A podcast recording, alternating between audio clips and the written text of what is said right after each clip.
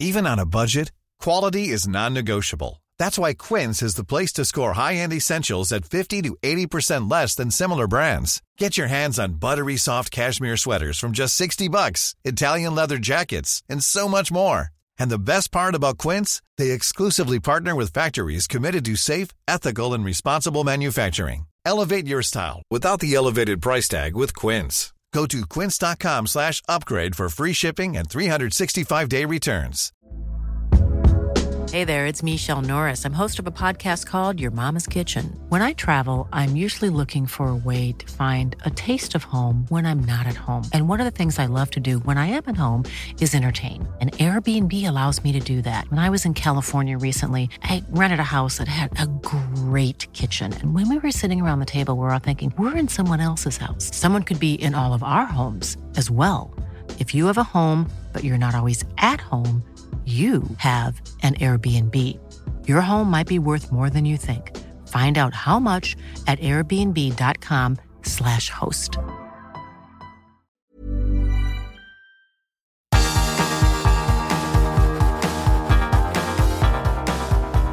Universo Premier, tu podcast de la Premier League. Con Álvaro Romeo y Leo Bachanian. Bruno Fernandes far post. Daniel James scores! It is Manchester United 9, Southampton nil. El penalti para Jorginho. Ahí está. El eh, jugador de Chelsea. ¡Gol! Tottenham 0, Chelsea 1. Vardy's there. Heads into the six-yard box. El Sate! And he scores! Scores for Brighton. Hola, ¿qué tal? Bienvenidos a Universo Premier. Reciban un cordial saludo de Álvaro Romeo. Muchas gracias por estar allí. Y recuerden también que si quieren estar al tanto de todos nuestros programas, se pueden suscribir a este podcast o este programa de radio en las plataformas habituales donde escuchen el programa. Si se suscriben, recibirán la alerta correspondiente cada vez que subamos un programa, que estamos subiendo muchísimos esta temporada. Hoy haremos un repaso extensivo de la jornada 22 de la Premier League, que ha sido muy interesante y va dejando las cosas un poquito más claras por ahí arriba, en lo alto de la tabla, a la espera de que se dispute el partido entre el Liverpool y el Manchester City el próximo fin de semana. Un partido que puede ser decisivo en la lucha por el título, porque si pierde el Liverpool podría quedar ya descartado de la pelea por el ganar la Premier League y por supuesto el Liverpool no defendería seguramente ese título que ganó en el año 2020. La jornada 22 empezaba con estos partidos, el Sheffield United le ganaba 2 a 1 al West Bromwich Albion, ganaron los Blades remontando. Los Blades en sus primeras 17 jornadas lograron dos puntos en las últimas cinco jornadas han conseguido 9. La permanencia les queda a 11 puntos, que son ahora mismo 12, porque el Burnley, decimoséptimo, tiene un mejor diferencial de goles, pero está mejorando el Sheffield United. El Wolverhampton Wanderers se ganó 2-1 al Arsenal, el Wolves tiene 26 puntos, está 12 puntos por encima del descenso y a 10 de Europa. El Manchester United le ganó 9-0 al Southampton, en eh, el resultado más llamativo de la jornada. Es el segundo partido en menos de dos años que el Southampton se lleva nueve goles en el zurrón. Y esto tenía que decir su entrenador Hasenhutel al término del partido. Era un hombre hundido, pero eso sí, con mucha dignidad y sobriedad después del encuentro.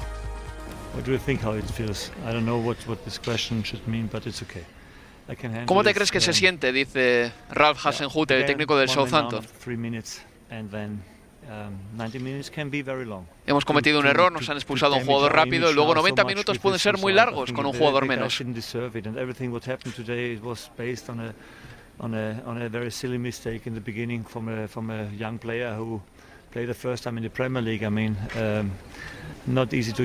Eso decía en referencia a esa expulsión temprana de Jankovic eh, que dejaba a su equipo con 10 muy prontito y decía que después de esa expulsión pues el partido quedó marcado para siempre.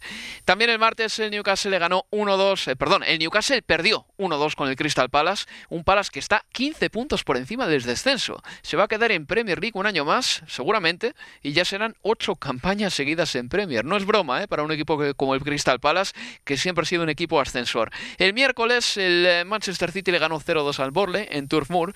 Lo mejor que hizo el Burley en los últimos días fue la rueda de prensa de Sondage antes del partido, en la que reconoció que le encanta jugar a los parecidos con sus amigos y con su familia. Luego ya en el encuentro, el eh, Burley perdió en un campo que tiene más mística que otra cosa. En los últimos cinco años solo han perdido allí de los grandes el Tottenham, el Liverpool. Así que nada, eh, victoria para un Manchester City que se asienta en lo alto de la tabla. El Leicester City le ganó 0-2 al eh, Fulham, el Leicester es tercero.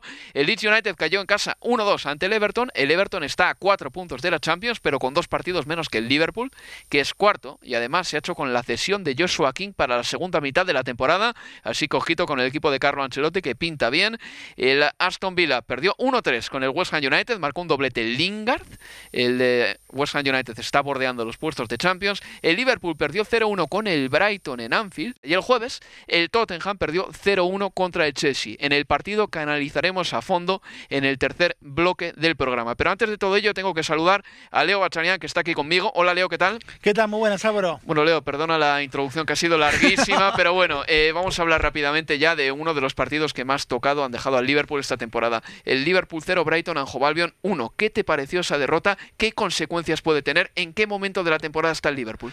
A ver, una derrota que llega en el momento que quizás ahora menos esperamos porque veíamos una levantada del equipo. Recordemos el 3 a 1 eh, en casa del Tottenham hace una jornada cuando parecía que el conjunto de, de Jürgen Klopp recuperaba la memoria. Pero es que la derrota de ayer ante el Brighton es dura, ¿sabes por qué, Álvaro? Me parece. Porque fue superado. Porque no hablamos de un equipo como el Brighton, mucho más débil, obviamente, un equipo que está luchando por evitar el descenso, que termina ganando un partido en el que fue ampliamente superado, que el rival, el Liverpool, lo arrolló y que en una ocasión que tuvo termine ganando el partido. No, ayer el Brighton fue superior. Hmm. Ayer el Brighton creó mayor situaciones de peligro que el conjunto de Jurgen Klopp. Ayer el Brighton ganó y ganó muy bien. El segundo tiempo fue realmente muy superior. Tuvo futbolistas de la talla de Dan Burn, y no hablo solo de la talla por lo que mide, hablamos de un hombre de casi dos metros. No, no, más, más, más. Más todavía, bueno, pero que se cansó de ir y venir ciertamente. Con una intensidad abrumadora, tuvo hasta dos chances de convertir. Eh, a mí lo del Brighton ayer me gustó mucho, sobre todo, como te digo, el segundo tiempo, pero fue un paso atrás, sin lugar a dudas. Hay que decir también, a ver, el atenuante, porque yo te mencionaba el triunfo en casa de- del Tottenham por, por 1-3. Ayer no estuvo Allison por, eh, por enfermedad. Tampoco estuvo Sadio Mané, se cree Sí. que volverá eh, la próxima jornada, pero quedó también algo flojo de, de variantes ya en la segunda parte, porque salvo Curtis Jones, después lo de siempre. Hablamos de, de Divo Corigi y Chamberlain que no termina de regresar a nivel que, que la gente de Liverpool espera. En definitiva, para mí es un paso atrás y un muy buen triunfo del Brighton que se anota dos triunfos consecutivos, uno el fin de semana, el domingo, ante el Tottenham como local Sí. y el de ayer que es un triunfazo en Anfield. Otra derrota más en Anfield del Sí. Liverpool, Leo. Otra derrota más en Anfield. El Liverpool ha perdido dos partidos seguidos en Premier League en Anfield, luego de llevar más de 60 partidos sin perder en casa en Premier League. Es una barbaridad. Y esto, evidentemente, tiene que tener alguna explicación que eh, trascienda al tema de las bajas. Porque tú has mencionado a Sadio Mané. Has dicho, por ejemplo, que eh, eh, no estuvo Allison. También es verdad que la columna vertebral, esos centrales, Famiño, no están. Pero aún así, son ocho derrotas esta temporada. Sí, no en. Premier League, pero entre todas las competiciones. sí. La del Atalanta, la de la Community Shield y luego las de la Premier. Son demasiadas. Sí, y yo creo que esto de, de jugar sin público, si hay algún equipo en el que lo afecta, yo creo que el Liverpool lo afecta. En partidos como el de ayer, en los que está por debajo en el marcador y además superado, yo creo que el, am- el ambiente de Anfield a este conjunto de club que se nutre de la afuera muchas veces para mejorar el adentro, repercute y tiene su incidencia. Quizás esto de, de estadios cerrados en este pasaje de la temporada, sobre todo a Liverpool también, sea una cuota más a un equipo que está teniendo muchísimos problemas eh, en cuanto a lesiones, que bueno, ya lo hemos repasado. Pero ayer, desde los futbolísticos, no hay peros. Fue ampliamente superado. Juega contra el Manchester City este fin de semana. ¿Tu pronóstico cuál va a ser? Porque de Liverpool me puedo esperar cosas buenas todavía. Absolutamente, es un equipo que puede enfrentar al puntero como es el City y ganarlo el próximo domingo. Y es quizás la última chance para saber si puede pelear o no allá arriba. Una pausa y vamos con el resto de partidos de la jornada 22 de la Premier League. Universo Premier, tu podcast de la Premier League.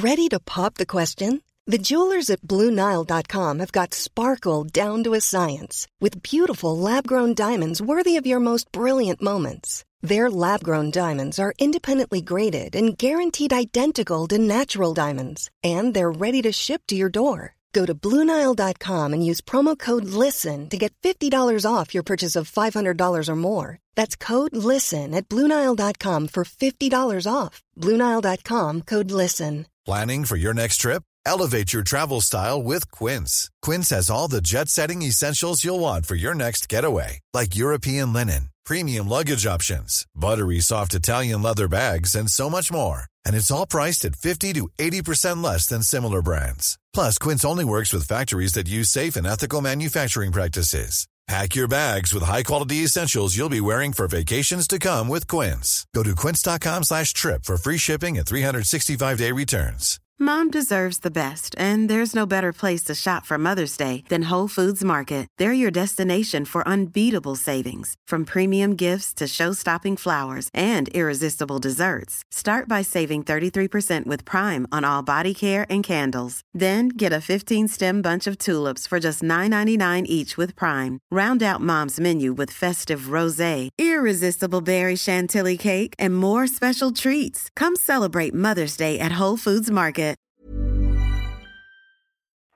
Nos metemos de lleno con la jornada 22 de la Premier League. El martes a las 6 de la tarde el Arsenal visitaba el estadio Molineux.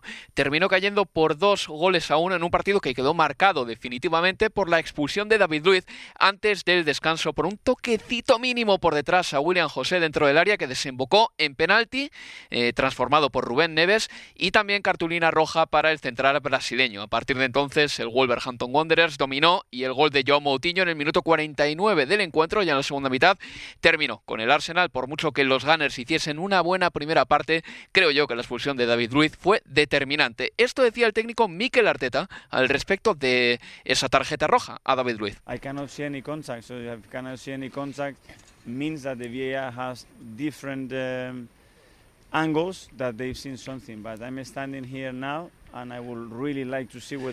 Dice Mikel Arteta, el técnico del Arsenal, que no vio ningún contacto. Y Leo, lo que pasa en estos casos, creo yo, es que al final cuando una jugada se lleva al microscopio hasta tal extremo y la ves de todos los ángulos posibles, te termina apareciendo penalti en alguna de las tomas y al final te quedas con esa única toma en la que te ha podido parecer penalti. Pero evidentemente esa jugada transformó el partido por completo. Sí, porque además en el momento en el que, en el que se dio ya creo que era tiempo de descuento para cuando se genera eh, el penal y la expulsión de, de David Luis y la posibilidad de, del empate que en definitiva terminó marcando Rubén eh, Neves en un partido que terminó con la buena raya que traía el conjunto de, de Mikel Arteta. Ya la segunda parte se hizo algo más eh, cuesta arriba con 10 hombres y sobre todo a partir de el golazo de Moutinho. Sí. Por favor, qué, pedazo de, de gol marcó el, el, el portugués. Luego llegaría ya la expulsión de, de Leno. En el Pero- 72. Exacto, en el minuto 72. Y si ya estaba complicada con 10, imaginémonos con, con 9 hombres. Pero así como para el conjunto de Arteta fue el cierre de lo que venía siendo una remontada, una buena racha del conjunto del norte de Londres, para el conjunto de Nuno Espíritu Santo Álvaro fue un triunfo más que importante. Pensemos que de no haber sumado de a 3 ante el conjunto de, de Mikel Arteta, estaríamos hablando del Wolverhampton solo por encima del Newcastle, eh, en una temporada que lo estaría viendo o mirando mucho más hacia atrás que hacia adelante. No sé si coincides conmigo, Leo, pero el Wolverhampton Wanderers, que ahora mismo tiene 26 puntos, Sí. está 12 puntos por encima de la quema. Está a 10 puntos de Europa. En tierra de nadie, en definitiva. pero yo creo que aún estando peor que la pasada temporada, en la 19-20 Sí. perdió 9 partidos, esta temporada ha perdido ya 10, puede ser el juez de esta temporada. ¿Y por qué lo digo? Porque sigue siendo un buen equipo. Mira, al Chelsea le ha sacado 4 puntos esta temporada. Al Arsenal le ha sacado 6. Al Tottenham en el partido que han jugado le empató. Es un equipo que tiene ese potencial. Lo tiene ahí. Y es verdad que sin Raúl Jiménez es un equipo bastante peor, pero también es verdad que mantiene algunos hábitos de la pasada temporada que le siguen haciendo un equipo competitivo a tramos. Y en el partido contra el Arsenal se pudo ver que incluso aunque el Arsenal fuese mejor que ellos en la primera mitad, nunca le perdió la cara al partido. Sí, sí, coincido en eso y te sumo en esos resultados que marcabas también, y aunque fue derrota en Old Trafford, pero en Mm. tiempo de descuento, en un partido que no mereció de todas formas caer el conjunto de, de Nuno, al que está más que claro, lo evidencian los números hasta aquí, le viene costando y mucho la, eh, la ausencia de, de, Raúl Jiménez, ha llegado William José, todavía no ha marcado eh, en Premier el futbolista que llegó de, de la liga, ha bajado es un bueno, ¿eh? Es bueno, sí, sí, sí, es cierto que es bueno. Eh, Daniel Podens ha bajado un poco su nivel, es verdad que también tuvo una, una, lesión en los últimos encuentros que lo perjudicó un poco, pero el que sí ha dado la cara, me parece, en esta temporada, aún con este recorrido algo problemático en esta 2021 y que a mí me encanta, es Pedro Neto, Álvaro. Sí, estuvo muy revoltoso una vez más en Sí, el partido sí. contra el Arsenal. Y ese doble pivote que tiene el Wolverhampton Wanderers es un doble pivote para la historia, creo yo. El de Joe Moutinho con Y Rubén Neves, sí. Sí.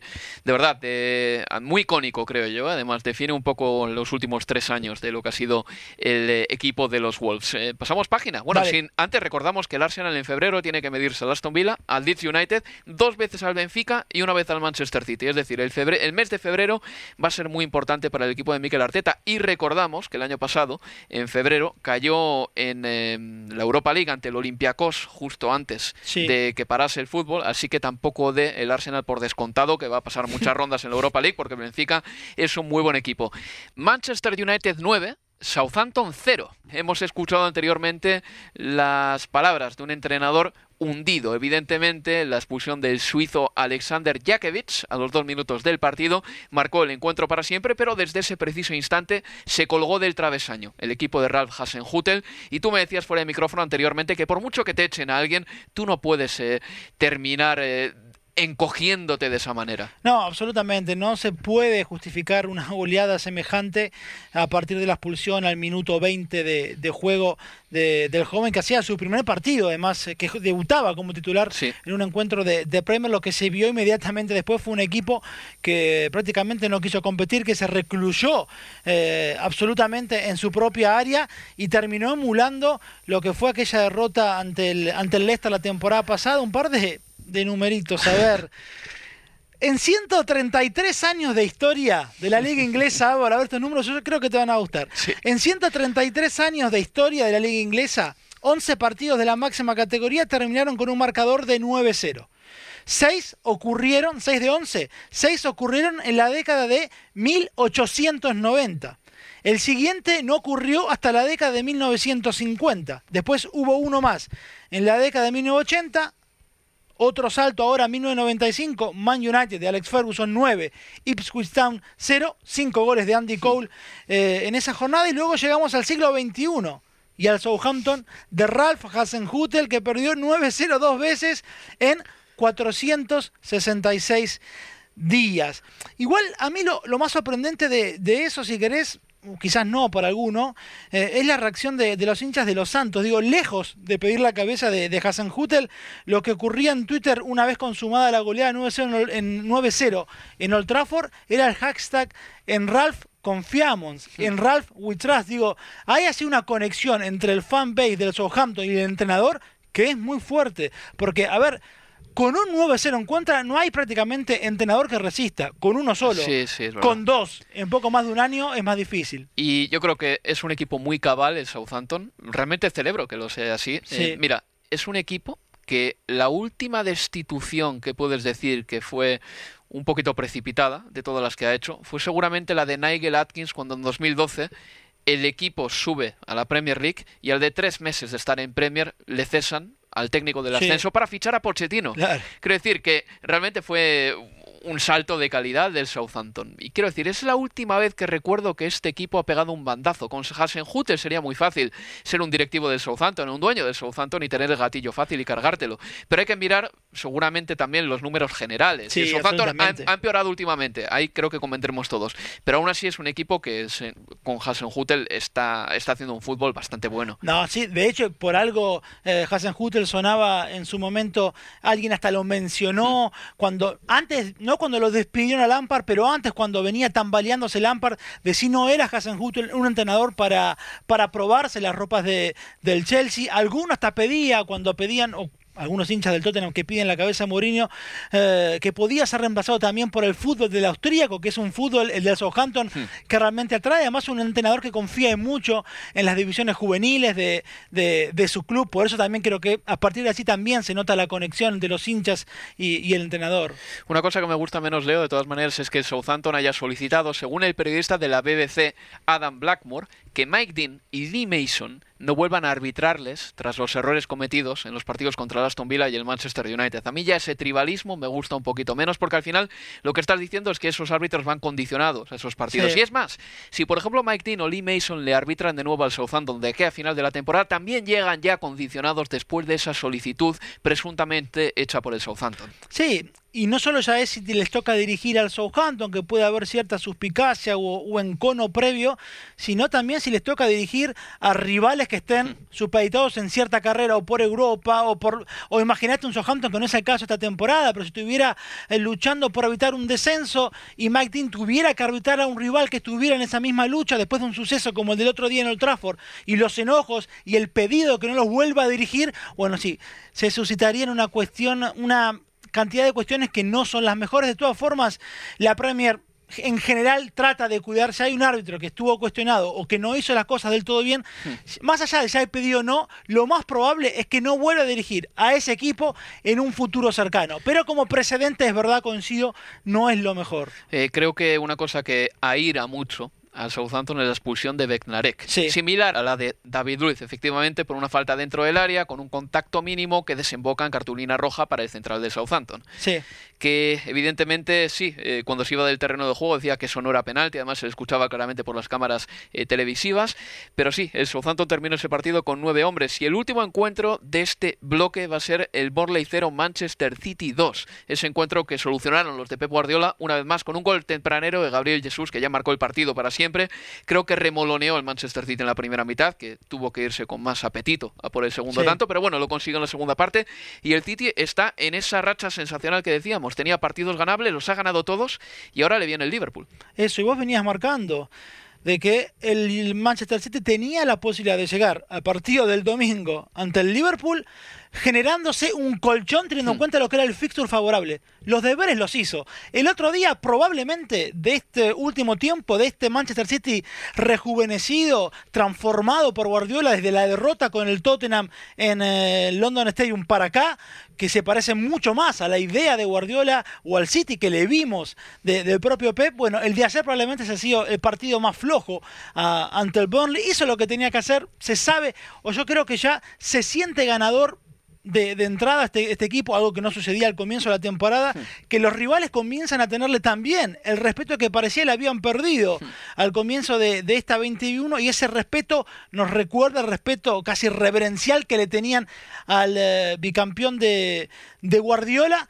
Pero bueno, ayer quizás un pasito atrás, pero otra vez con esos números en defensa, Álvaro, cuatro goles en Sí. contra en los últimos 20 partidos por todas las competiciones, es tremendo. Y el otro día estamos hablando de que jugó con tres centrales de muchísimas garantías. Joao Cancelo ha mejorado muchísimo. Sí. Gundogan otra vez más está eh, sumándose al ataque con, eh, pues con todo lo que tiene y demostrando también que aparte de visión de juego puede ser un buen goleador. Está en un buen momento el Manchester City y este fin de semana se enfrenta al Liverpool a ver si ese encuentro es mejor que el de la primera vuelta que al final estuvo plagado de precauciones por parte de ambos conjuntos. Universo Premier, tu podcast de la Premier League.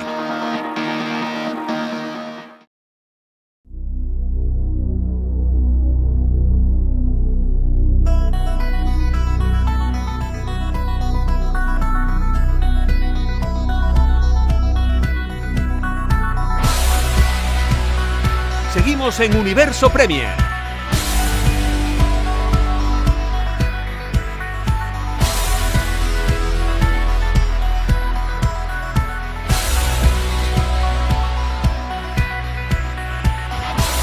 El partido con más nombre de la jornada 22 quedó reservado para el jueves. Fue el Tottenham-Chelsea en el Tottenham Hotspur Stadium y ganó el Chelsea de Thomas Tuchel por 0 goles a 1 gracias a un gol en el minuto 24 de Jorginho de penalti. El penalti lo había cometido Eric Dyer cuando tijereteó a Timo Werner en el área, en un error diría yo que bastante grande del eh, central inglés del Tottenham y bueno, pues eh, ese penalti lo transformaba Jorginho no haciendo su clásica paradiña, sino disparando fuerte a la derecha de Hugo Lloris para marcar ese gol que mandó eh, en el marcador al final del partido. Con ese resultado, el Chelsea tiene 22 partidos jugados y 36 puntos. El Tottenham queda octavo con 33 puntos, eso sí, un partido menos jugado que el Chelsea, pero la racha del Tottenham es realmente mala. El Tottenham lleva tres derrotas seguidas. No sumaba tantas derrotas seguidas en Premier League desde la época de André Villas Boas, eh, allá a principios de la pasada década. Por su parte, con Thomas Tuchel, el eh, Chelsea suma 7 puntos de 9. Así que el estreno del técnico alemán ha sido muy bueno y además hay que recordar que todavía no ha encajado un solo tanto con el ex técnico del Paris Saint-Germain y del Borussia de Dortmund. Antes de meternos de lleno con el análisis de este partido, porque hay mucha tela que cortar, vamos a escuchar a los entrenadores. Empezamos por el local, por José Mourinho. Tenía esto que decir. Es un partido difícil, el Chelsea ha jugado bien. Hemos concedido un penalti. Eso nos ha afectado. Y luego he visto un equipo en la primera parte que ha sufrido el mío. En la segunda parte hemos estado mejor, pero somos un equipo con eh, bajas importantes. Harry Kane, Gio Lo Celso, Reguilón. Incluso menciona a Dele Alli, José Mourinho. Ha dicho un buen Dele Alli, haciendo el inciso sobre Dele Alli y un buen Dele Alli. Recordemos que con el técnico portugués el bueno de Dele Alli ha perdido importancia de manera bastante radical, diría yo, en el Tottenham. Por su parte, esto tenía que decir Thomas Tuchel, quien por cierto habla muy bien inglés, pero se le atraganta la palabra agresividad. Escuchamos al técnico alemán. Necesitamos un poco más de... Dímelo, ahí está, aggressivity. Y un poco más de killer instinct, instinto asesino, dice que necesita su equipo. Thomas Tuchel.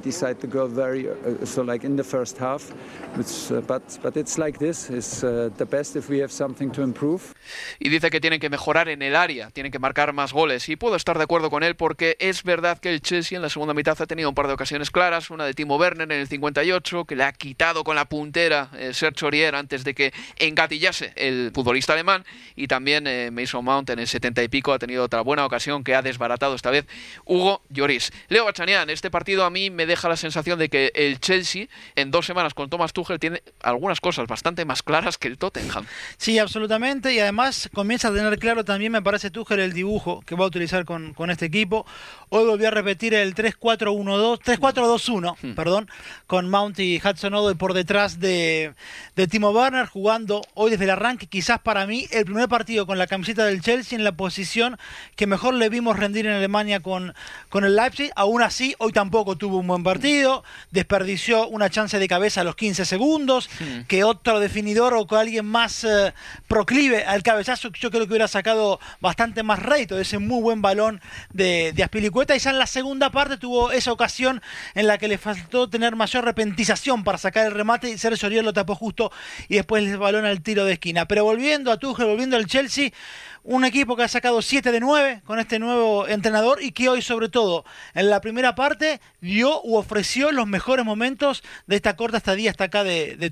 Realmente con un fútbol con mucha presión en ataque, con puntos altos sobre todo en Mason Mount, jugando por detrás de, del 9 en la posición del 10, con, uh, un, con un Hudson Odoi que fue de mayor a menor, pero que está encontrando su nivel o volviendo al nivel que le creíamos que tenía cuando era una promesa de, de este conjunto, con un buen César Aspilicueta, con un muy buen Jorginho, en un buen tándem con, con Kovacic. En fin, me parece que hay muchas cosas para resaltar este conjunto de Tuchel. Había muchas cosas por mejorar también y parece que la llegada del técnico alemán está, diría que tocando las teclas que todos creíamos que Frank Lampard tenía que tocar. ¿Te acuerdas que le pedíamos más velocidad en el juego, mejor ocupación de las bandas? Decíamos del Chelsea que a veces fiaba todo a los extremos para que marcasen la diferencia, pero que esos extremos no recibían el auxilio de los laterales ni de los centrocampistas. Hoy tú me hablabas, Leo, de esos triángulos asociación tanto por la banda izquierda como por la derecha, aunque a mí, no sé si era por la posición que teníamos en el campo en la primera parte, me ha llamado mucho más el triángulo de asociación de la banda derecha con Azpilicueta, Rhys James, que ha taponado todo lo que hacía Ben Davis y Hudson Odoy. Absolutamente, funcionó, de hecho atacó mucho más por ese sector, por esa banda derecha con ese tridente que por otro costado, donde el triángulo formaban Alonso, Mount y, Timo Werner. Pero es que esos primeros 45 minutos creo que se vio lo mejor de, del equipo. En la segunda parte yo creo que también el cansancio habrá jugado su, su, su, parte. Llovió mucho, el campo también estaba pesado y el equipo corrió mucho, pero corrió mucho y corrió bien. En la segunda parte, insisto, si bien no tuvo me parece lo fino que se lo, vio en el primer tiempo, sí creó más chances de gol, al revés de que el primer tiempo, que tuvo más la pelota y se lo vio más dominante del partido, sin embargo, sin dominar tanto, creó más peligro en la segunda que en el primer tiempo, en el segundo tiempo creo que lo que se hizo bien fue detectar por dónde correr y pudo correr por adentro en la segunda parte. Eso te iba a decir, el carril central del Tottenham en defensa ha quedado totalmente desguarecido. Eso era un latifundio, eso era como el hombre que llega a la luna y de repente dice, estoy solo. Mason Mount ha corrido por ahí todo lo que le ha apetecido y no sé si el señalado ha sido en Dombele cuando lo han sustituido. Tú me decías que igual no porque en Dombele tiene otras funciones, pero en ese carril central Hoisberg hoy no ha dado abasto hay que reconocerlo. Y tú me decías en la primera parte que eso respondía a una cosa muy clara, que tenía que ir a echar una mano a las bandas. Exactamente, porque Jorge iba para, sobre todo para el costado de ese triángulo en la derecha del ataque del Chelsea, ¿no? Pilicueta, James Hudson y la izquierda de la defensa del, eh, del Tottenham. Hacia allí iba Hogwarts, pero es que también acompañaba ese movimiento y se cerraba demasiado Sissoko, con lo cual por eso todo ese ese campo central, ese callejón por adentro quedaba libre y lo utilizó muy bien Mason Matt.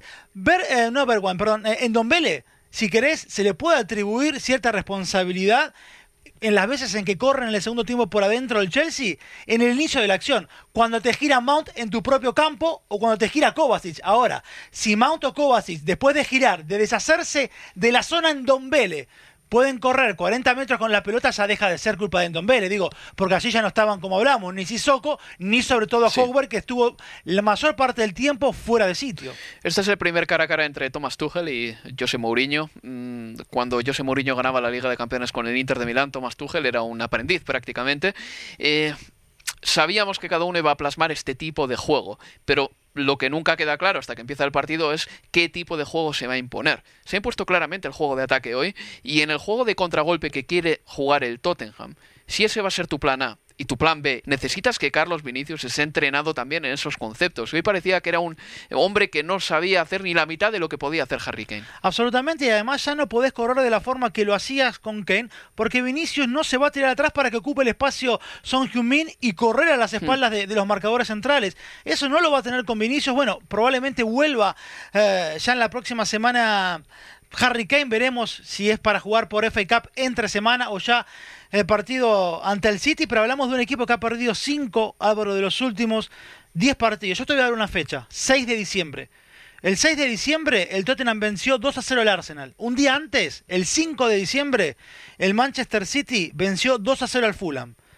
Desde el 6 y el 5 de diciembre para acá, si hacemos una tabla de puntos desde aquella, desde aquella jornada o de aquella fecha hasta hoy, te da Manchester City 29 puntos, Manchester United 25 puntos, Leicester 21 puntos, West Ham 21 puntos, Everton 19 puntos, no aparece el Tottenham todavía. Everton 19, te decía, Arsenal 18, Aston Villa 17, Liverpool 16, Chelsea 14 y en el puesto número 16 recién el Tottenham con 9 puntos, tres más que el West Bromwich Albion que sumó 6 puntos. ¿20 menos que el Manchester City? Sí.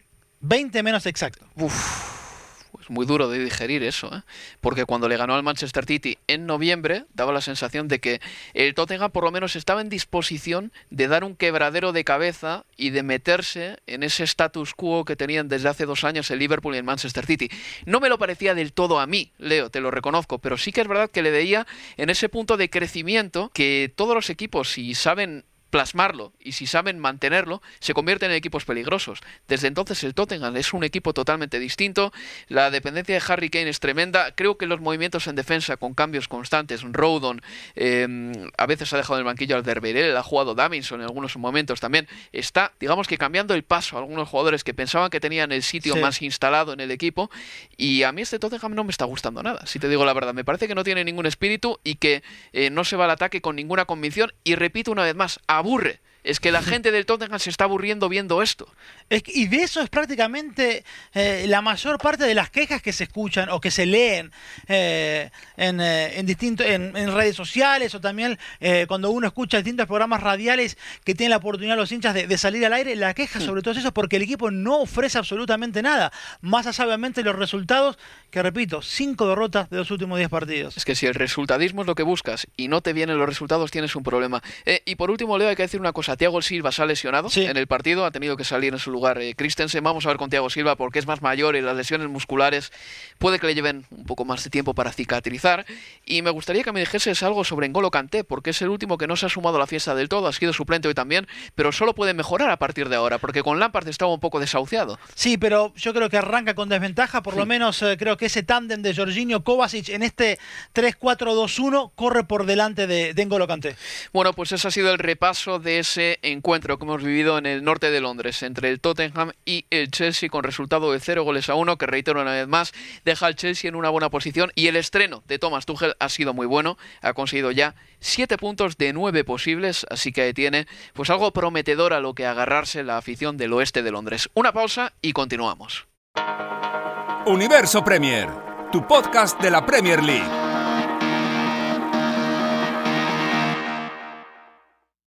Toca hablar del mercado de fichajes. En eh, este invierno de 2021, los equipos de la Premier League se han dejado 84 millones de libras. Es muy poco, es muy poco. Seguro que sí. Eh, y además, si lo comparamos con otros años, veremos que la cantidad es raquítica. Por ejemplo, en el invierno de 2020, los equipos de la Premier se dejaron 230 millones en conjunto.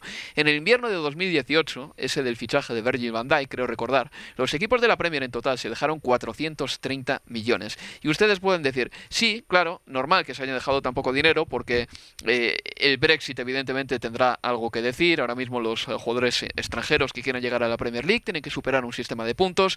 Y aparte los límites son más férreos para los futbolistas de menos de 21 años, es verdad, eso es cierto, pero ¿cómo me explican ustedes entonces que el pasado verano en el verano de 2020, cuando la pandemia ya estaba, cuando el Brexit estaba a punto de llegar, los equipos se dejasen más de mil millones, en concreto 1.240 millones. Yo creo, Leo Bachanian, que esa diferencia de 1.240 millones en el mes de octubre, que fue cuando cerró el mercado, y estos 84 millones que se han eh, gastado en enero de 2021 responde a una cosa muy sencilla. Y es que los equipos de la Premier tenían unas expectativas, hmm. unas expectativas que les hicieron gastar mucho en verano. Pensaban que iban a empezar a llenar los estadios pronto, que la tercera ola ni la segunda iban a ser tan virulentas como lo están siendo, y eh, se pegaron el último festín, la última cena en el mercado del verano de 2020. Y en este invierno han recogido cable. Absolutamente. Es más, eh, para octubre, noviembre, los clubes de la Premier hacían los planes pensando en el regreso los hinchas para diciembre. Pensá, ese regreso fue mucho menor al que ellos esperaban en aquel fines de noviembre, principios de noviembre, con máximo de 4.000 hinchas, dependiendo en aquel momento en qué zona estuviera de restricción el equipo en, en cuestión. Después se volvió otra vez a, a, foja cero, pero claro, eh, el contraste de lo que se gastó en una ventana de invierno como fue por ejemplo la del enero 2020 y con esta y además el contraste mayúsculo respecto a lo que fue el verano, tiene sentido finalmente cuando repasamos que en las últimas semanas entendíamos o nos notificábamos de pérdidas como por ejemplo de la del Brighton, que su balance había cerrado con 67 millones de pérdidas en la 19-20, que el Southampton cerró su balance con 76 millones de libras de pérdidas en la 19-20, que el Arsenal tuvo que pedir, al igual que lo hizo el Tottenham en abril del año pasado, un préstamo ellos también al Banco de Inglaterra por un total de 120 millones de libras. Digo, yo imagino, sí, que en el verano pensaron, y vos lo decías fuera de micrófono antes, esta es la última cena, ¿no? Sí. Todo va a ir festín. el festín. Mm. Y, y sin embargo, en los seis meses subsiguientes se dieron cuenta de que de festín esto no tenía absolutamente nada, que la situación es realmente no, no, no sé si apremiante, pero mucho, o que pero que realmente los aprieta mucho más de lo que ellos vaticinaban. No olvidemos las declaraciones de Agnelli, que habló de hasta 8 mil millones de dólares de pérdidas eh, en, las cinco ligas de Europa más importantes, y en ese contexto donde se da eh, esta inversión casi mínima en comparación a lo que a lo que habían sido años anteriores o ventanas de invierno anteriores. Y luego ha habido cosas, por ejemplo, que no pueden pasar desapercibidas tampoco, por mucho que se expliques que son transacciones gratuitas prácticamente, el traspaso de Mesut Özil es claramente una liberación de la ficha del jugador alemán. Quiero decir que los equipos están sufriendo también. Pero vamos a hablar de las incorporaciones. Hay alguna interesante, de todas maneras, aparte de las cesiones, ¿no? como por ejemplo Martin Odegaard al Arsenal, que es una buena cesión. Yo creo que el Liverpool ha hecho unos deberes que necesitaba hacer con las incorporaciones de los centrales Ben Davis y Osan Kabak. Yo no sé cuánto van a aportar al equipo realmente, mm. si son fichajes de emergencia o no, pero evidentemente quedaba o tocaba hacerlos. Y también me gusta, por ejemplo, la de Lingard, que ha llegado también cedido, al igual que Odegaard y ha marcado ya dos goles con la camiseta del West Ham United y es un futbolista que seguramente nunca iba a ser tan bueno como se esperó en su momento, que seguramente haya estado jugando en un equipo de mayor valía de la que él tiene como jugador, pero al mismo tiempo es un jugador muy válido de Premier League y este chico necesitaba un cambio de aires total. Sí, es que venía de dos años prácticamente sin jugar. Lo mejor, de, lo último eh, bueno que le dimos a Lingard fue Rusia 2018, es que realmente de allí para acá absolutamente muy, pero muy poco. Eh, me parece que es una buena sesión. Eh, me gustó verlo sonreír, ayer él explicaba que sonríe porque que él disfruta de jugar al fútbol y bueno, me parece que es un regreso quizás a un lugar que viéndolo hoy con la perspectiva del tiempo, debió haber elegido antes. Digo, la de la oportunidad de jugar más que la de hacer eh, eh, banco o pensar más en el dinero. Bueno, yo creo que este préstamo le viene muy, pero muy bien. Seguramente también para sus intenciones, yo creo que también juega el hecho de que está la, la euro en, en junio y en su fuero íntimo él querrá pensar que que si hace un buen semestre lo puede llegar a tener en cuenta. El debut ayer en West Ham fue auspicioso y además llega un West Ham que viene bien, no es el West Ham de años anteriores, con lo cual está todo dado quizás para que encarrile nuevamente su carrera. Sí, yo creo que además puede hasta tener una posición en ese equipo, ya sea partiendo desde la derecha por donde arranca Jarrod Bowen, muchas veces, o incluso podemos ponerle de segundo delantero en un momento dado, es un jugador que puede aportar mucho a mí. Hay una cosa de Lingard que me llama la atención y que me encanta de él, eh, no es un jugador por el que yo tife demasiado, si te digo la verdad, pero... Eh, y es una tontería, pero son detallitos. Cuando, por ejemplo, le hacen una falta y él intuye que esa jugada antes de que la cortasen, podía llegar a buen puerto, saca rapidísimo el balón para jugarlo. Quiero decir, tiene ese hambre, tiene esa mm. pillería, y eso es un detalle, por ejemplo, de Lingard que siempre me ha gustado, y creo que entre líneas se mueve bien, trabaja mucho para el equipo, le puede aportar al West Ham United. Sí, le puede aportar sin dudas, además en un, en un plantel que de mitad de cancha hacia adelante tiene muy buenos valores así David Moyes. Y luego Minamino, al Southampton, un jugador que en el Liverpool no ha hecho nada más que trabajar, no ha llamado la atención ni por su trabajo defensivo ni ofensivo, y en el Southampton yo creo que sí que puede pillar el golpe de pedal a la Premier League. Veremos realmente si así se le presenta a Minamino. Es verdad que hay todavía eh, cierto crédito abierto porque no hay opción de compra de parte de Liverpool para el Southampton, pero es verdad que después de jugar en Selhurst Park en la victoria 0-7, ya no volvió a ser tenido en cuenta por Klopp, le va a venir bien seguramente este préstamo. Pues a ver si le funciona el movimiento al jugador japonés. Esto ha sido todo por nuestra parte, Leo, muchas gracias. Un placer. Y les recuerdo que este fin de semana nos escucharán con el Manchester United Everton en Estadio Premier. Hasta la próxima, amigos. Adiós.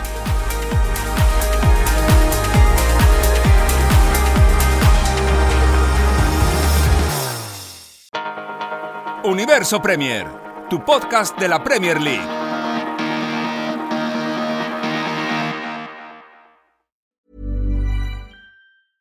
A lot can happen in the next three years. Like a chatbot may be your new best friend. But what won't change? Needing health insurance. United Healthcare Tri Term Medical Plans are available for these changing times Underwritten by Golden Rule Insurance Company, they offer budget-friendly, flexible coverage for people who are in between jobs or missed open enrollment. The plans last nearly three years in some states, with access to a nationwide network of doctors and hospitals. So for whatever tomorrow brings, United Healthcare Tri-Term Medical Plans may be for you. Learn more at uh1.com. Mom deserves the best, and there's no better place to shop for Mother's Day than Whole Foods Market. They're your destination for unbeatable savings, from premium gifts to show-stopping flowers and irresistible desserts. Start by saving 33% with Prime on all body care and candles. Then get a 15-stem bunch of tulips for just $9.99 each with Prime. Round out Mom's menu with festive rosé, irresistible berry chantilly cake, and more special treats. Come celebrate Mother's Day at Whole Foods Market.